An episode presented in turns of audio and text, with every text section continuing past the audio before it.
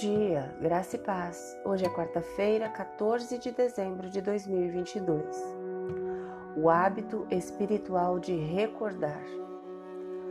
Ao longo do Antigo Testamento, Deus livra o povo de Israel de muitas situações diferentes. Ele agiu milagrosamente ao tirá-los de nações estrangeiras e até forneceu água e pão para eles no deserto. No entanto, a nação de Israel cresceu desobediente e distante de Deus e de sua lei. Eles acabaram se afastando de Deus. E parte da causa foi porque eles não conseguiram se lembrar. Eles não se lembraram dos grandes atos de libertação que Deus fez por eles. Eles falharam em não se lembrarem dos milagres que ele realizou no meio deles. Eles não se lembraram que era Deus quem era bom, presente, amoroso para com eles. Mas felizmente também houve pessoas ao longo das Escrituras que desenvolveram o hábito espiritual de se lembrar da obra de Deus no passado.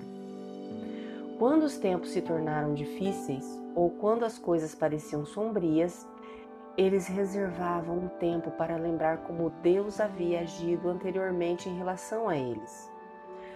O escritor do Salmo 9 foi um deles. O salmista começa essa canção fazendo duas coisas. Primeiro, ele dá graças a Deus e expressa gratidão. Em segundo lugar, o escritor relata os maravilhosos feitos de Deus. Relatar os maravilhosos feitos de Deus no passado ajudou os israelitas a se lembrarem de sua fidelidade e bondade para com eles, mesmo em tempos difíceis. E o mesmo é verdade para nós. Somos ordenados muitas vezes na palavra de Deus a lembrar o que Deus fez, porque lembrar o que Deus fez alimenta a nossa esperança no que Ele fará. Portanto, reserve um tempo hoje para lembrar o que Deus fez por você. Pense em uma época de sua vida em que você conheceu a bondade e o amor de Deus. Diga a Ele como você é grato por sua bondade, por seu amor.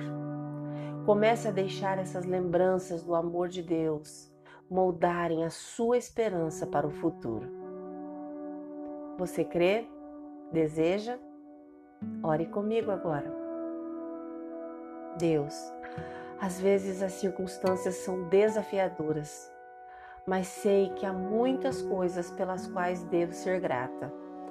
Agradeço por ter me dado a vida, a oportunidade de ter um relacionamento contigo. Obrigada por sempre cuidar de mim, mesmo nos momentos mais difíceis da vida. Eu te amo, Senhor, e faço essa oração em nome de Jesus. Amém. Deus te abençoe com um dia maravilhoso. Graça e paz. Bom dia!